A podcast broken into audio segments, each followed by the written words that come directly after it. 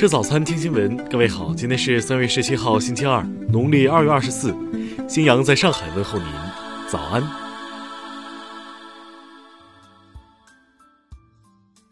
首先来关注头条消息。昨天，上海医疗专家和海外华人华侨侨社代表就新冠肺炎疫情防控工作召开视频连线分享会。张文宏在会议上表示，新冠肺炎和 SARS 不一样。得了新冠肺炎不会马上有很严重的后果，大多数病人经过早期治疗，结果都非常好。张文宏坦言，很多时候治疗效果不好的原因是没有及时得到救治。新冠肺炎当中确实有百分之二十左右的人会比较重，这百分之二十左右的人如果不能及时送到医院，风险会非常高。他认为，对于新冠肺炎病人，最简单的治疗就是要吸氧。所以，百分之二十病情比较重的人，可能单纯性的通过简单治疗，在医院里的救治就会好起来。但是如果失去了在医院里治疗的机会，那病死率会高很多。各个地方医疗救治中的医疗资源分配，成为这次救治当中非常重要的点。张文宏进一步表示，最差的情况是，重症病人一旦太多，如果当地医疗资源分配有问题，这时候才是最令人担心的。现在无论哪个国家、哪个地区，在疾病的早期，我们能够把它给控制住，这是非常好的。听新闻早餐，知天下大事。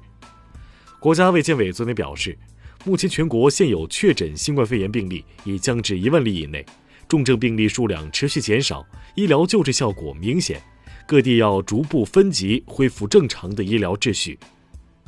国家卫健委昨天表示。外防输入已经成为目前疫情防控的重中之重。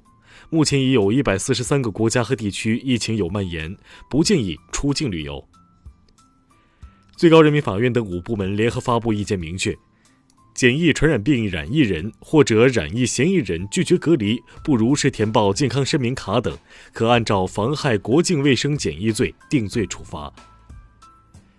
民航局将入境航班分为高、中、低三个风险等级，将根据不同等级采取不同的防控措施，精准防控，精细施策。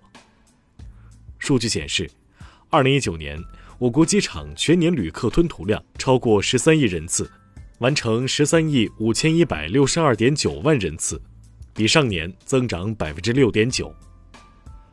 受疫情带来的冲击。房地产开发投资等指标断崖式下调，一到二月，全国房地产开发投资一万零一百一十五亿元，同比下降百分之十六点三，其中住宅投资七千三百一十八亿元，下降百分之十六。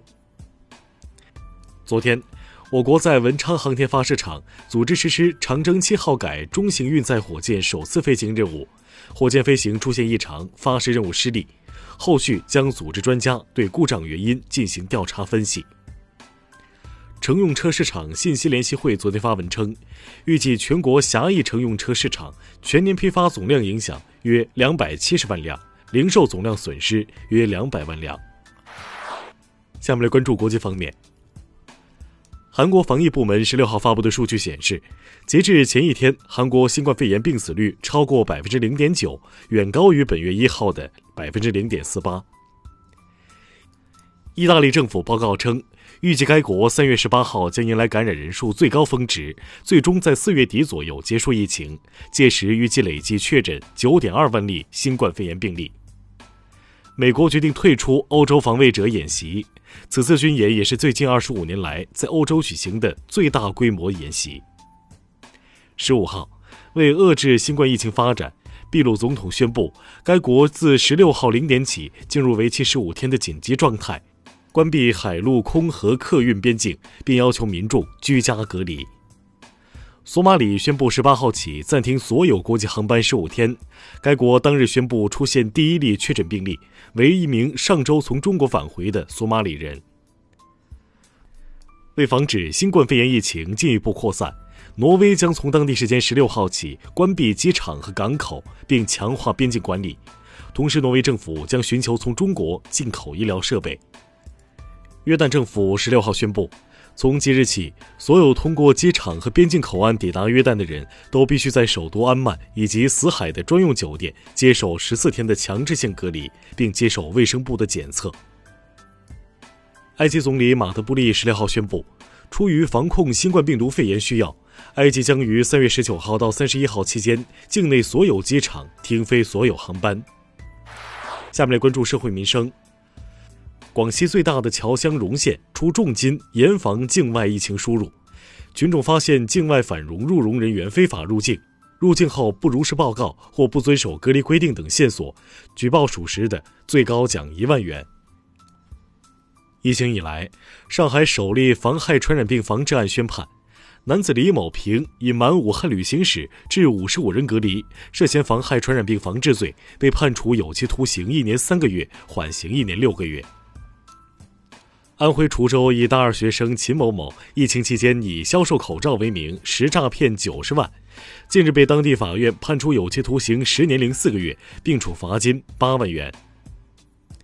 因购买的多只股票跌停，杭州一男子于某某饮酒后持利器扎坏七辆轿车轮胎，目前于某某因故意损毁公司财物被处以行政拘留十二天。浙江杭州一对夫妻从外地回家，发现一名陌生男子在自家出租屋里吃喝。经调查，男子陈某因和家人吵架后无处可去，才出此下策。目前其已被行政拘留。下面来关注文化体育，WTA 巡回赛将暂停至五月二号，斯图加特站、伊斯坦布尔站和布拉格站的赛事将不会如期举行。受新冠肺炎疫情影响。俄罗斯体育部取消在境内举办的所有国际体育赛事。意大利著名建筑家和建筑理论家维托里奥·格里高蒂于当地时间十五号因新冠肺炎逝世，享年九十二岁。